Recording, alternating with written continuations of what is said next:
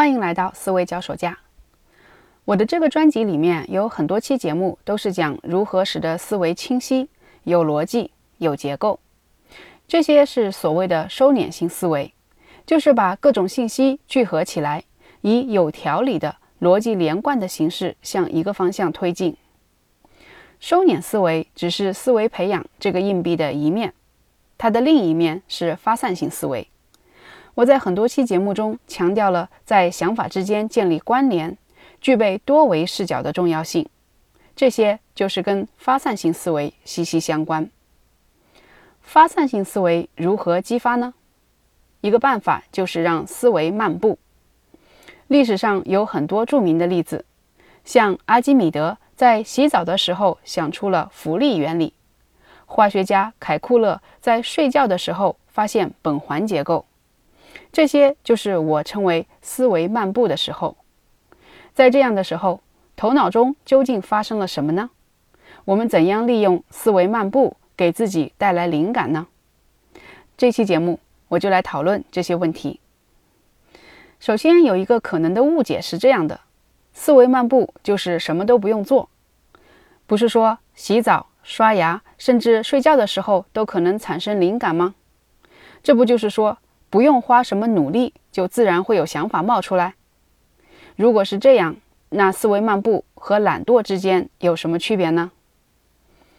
思维漫步的实质是让想法在放松的状态下尝试多种自发的连接，它跟头脑一片混沌空白的懒惰状态是不同的。认知理论认为，在你无意识的时候，或者虽然清醒。但是，并非特别用力想一件事的时候，思维仍然在后台默默的努力。想法之间会进行随机的组合，发生看似不相干的联系，而这些联系中的某些可能是有价值的。当你恢复意识，或者把注意力集中到这件事上之后，才会发现这是一个有创造性的奇思妙想。思维漫步就是思维的这种活跃的空档期发生的现象。这是一种奇妙的组合。说它活跃，是说某种信息加工一直在我们的头脑中活跃进行着；说它是空档期，是因为它发生在我们并不特别集中注意力想这件事的时候，甚至是在无意识的状态，像睡觉的时候。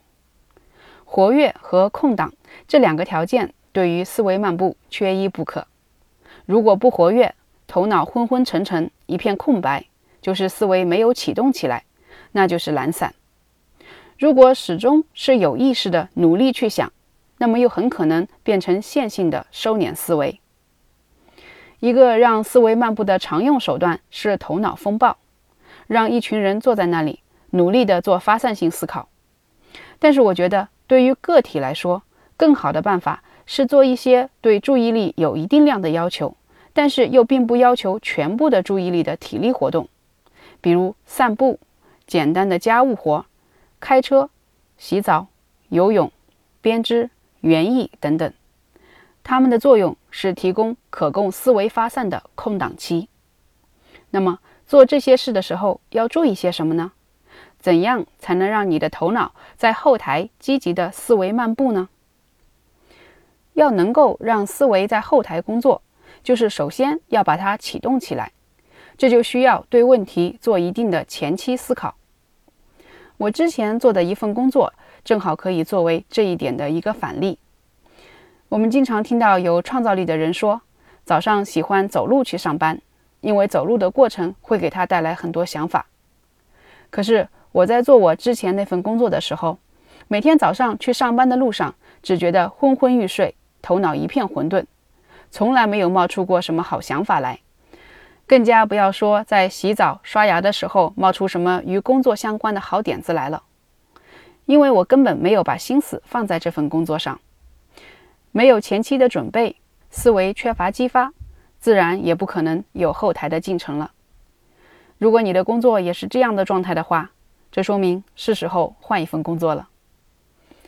我说这个例子是强调前期准备的重要性，一定要对问题进行思索了一段时间。在这个领域用功了一段时间，才谈得上后来的酝酿。否则，你叫一个普通人无论睡多长时间的觉，也想不出苯环结构来呀。这给我们的启发是，在做需要创造性的工作时，比如试图解决一个棘手的难题，或者需要提出一个创造性的方案，你可以先把这个问题钻研一段时间。如果一时没有结果，不妨暂时放下。这个钻研的功夫并不会白费，他已经在意识里面种下了一个种子，在适当的时间，这个种子会自己生长的。在前期的思考工作把想法的种子种下之后，就需要给想法们一个充分表达自己的舞台。这时要注意两点：一个是不要过早的评价，第二个是不要干扰他们。发散思维的主要功能就是提供尽可能多的想法，这些想法不可能每一个都十分有价值，但是一定要首先在数量上有足够的保证。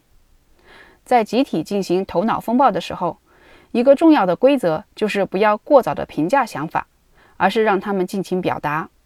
在思维漫步的时候也是一样，一个想法冒出来，不要马上评判它有没有用，是不是很荒诞。你可以把它记录下来。一个现在看来似乎是荒诞的想法，说不定一段时间之后，突然会变成一个很妙的想法呢。另一方面，要特别注意，不要让杂音干扰了想法的自发连接。现在很多人喜欢用视频、音频或文字信息，把自己的头脑时时刻刻占满。坐车、走路、健身、做家务、上厕所。都要让自己的意识为某种信息所占领，甚至有人睡觉的时候也要开着电视机。